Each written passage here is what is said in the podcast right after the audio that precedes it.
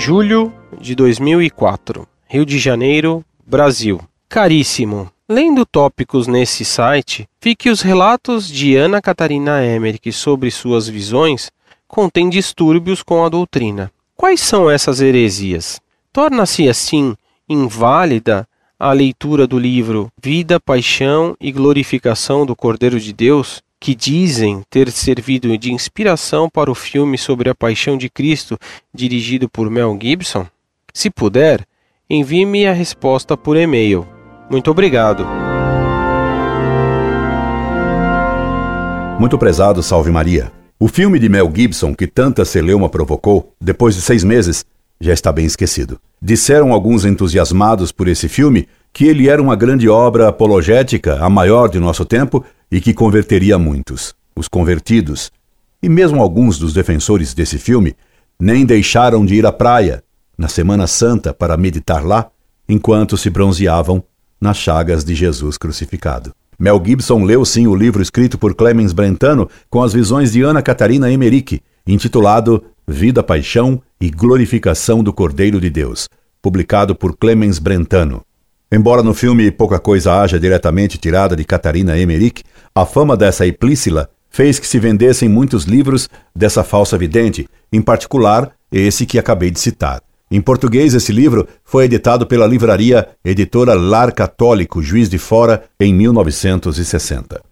Na página 29 desse livro, se lê da bênção da promissão ou o santo da arca da aliança, e em nota, ao pé das páginas 29 e 30, se lê o seguinte: Dessa bênção da promissão, conta Ana Catarina o seguinte: Quando Eva foi formada, vi que Deus deu uma coisa a Adão que era como se torrentes de luz emanassem de Deus, aparecendo-lhe em forma humana, da fronte, da boca, do peito e das mãos, e se unissem, como esfera de luz que entrou no lado direito de Adão, do qual Eva foi tirada.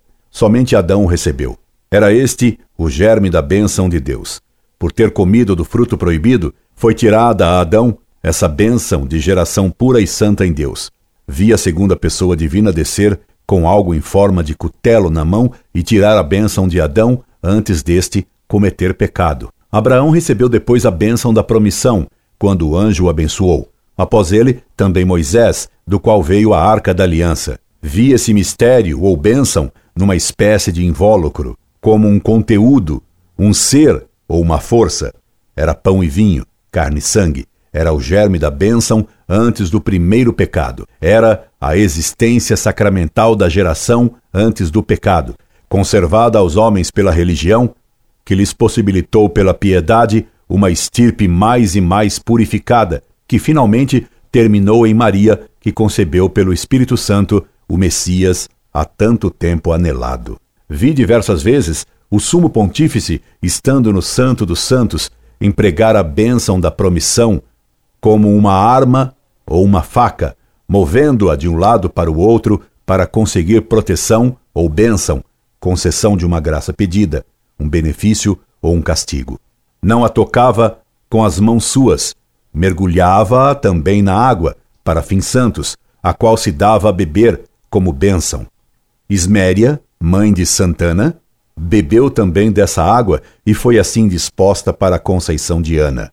Esta não bebeu da água sagrada, pois a bênção já estava com ela. Quem quiser informar-se mais sobre o santo mistério da Arca da Aliança ou o germe da bênção, leia A Vida Pobre e a Dolorosa Paixão de Jesus Cristo e de Sua Santíssima Mãe. Quarta ED, Pusted, Regensburg, Introdução, 49 e 5, 10, 14, 15, 52, 67, 69. Esse texto absurdo e herético das visões de Ana Catarina Emmerich afirma: 1. Um, que Deus emanou uma matéria. Ora, de Deus nada emanou.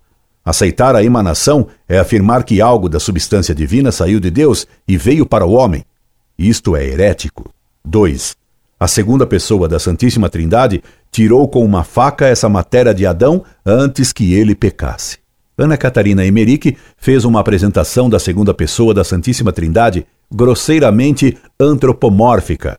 Mais grosseira ainda é a ideia de que Deus usou uma faca para arrancar de um Adão distraído e pelas costas o tal germe da bênção que nunca existiu.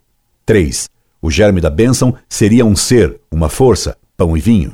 Fica patente aí que o tal germe da bênção, inventado pela imaginação cabalística e romântica de Brentano, era algo material. Ele começa a insinuar uma relação desse germe com a Eucaristia ao dizer que ele era pão e vinho. 4. Esse germe da bênção teria relação com o modo de geração sacramental. Brentano e Catarina Emerick seguiam a doutrina gnóstica que condenava a geração sexual. Daí, ele distinguir um modo de geração sacramental, não sexual, que teria existido em Adão antes do pecado. E isso também é heresia gnóstica. 5.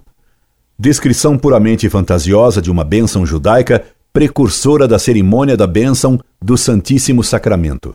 Essa descrição puramente imaginativa de Brentano ou Catarina Emerick insinua, porém, um erro grave contra a fé.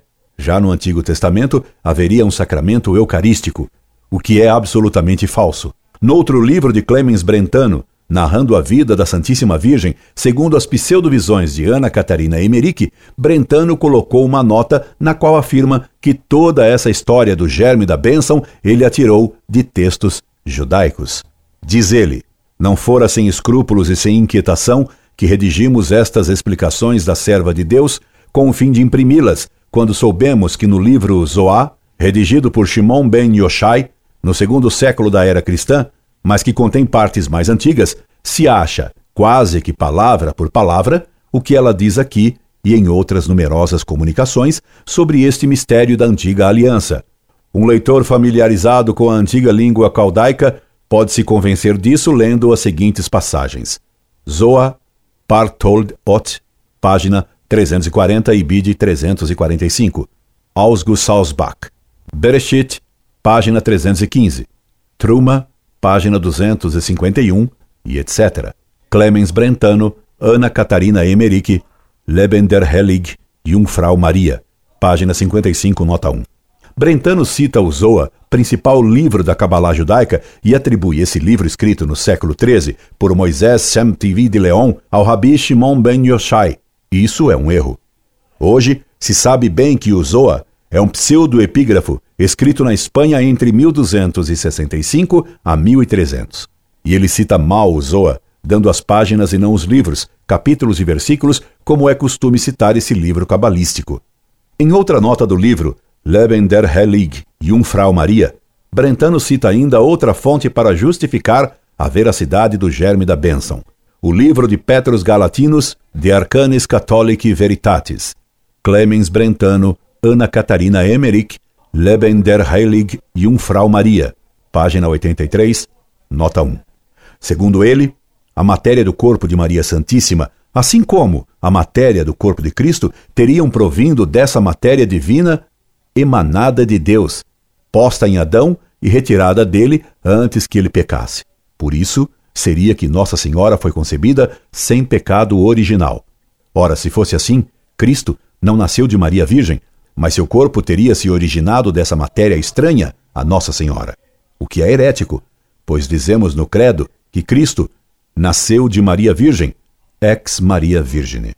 Essa é a principal e mais escandalosa das heresias colocadas nos livros da falsa vidente Ana Catarina Emmerich, do qual o filme de Mel Gibson fez propaganda. Conforme o cabalista cristão do século XVI, Petrus Galatinos, toda essa história do germe da bênção teria origem no livro judaico Bershit Rabbah. Em minha tese de doutorado, dedico todo um capítulo a essa questão do germe da bênção, que Brentano acaba associando ao sexo de José do Egito e de sua esposa Asenet.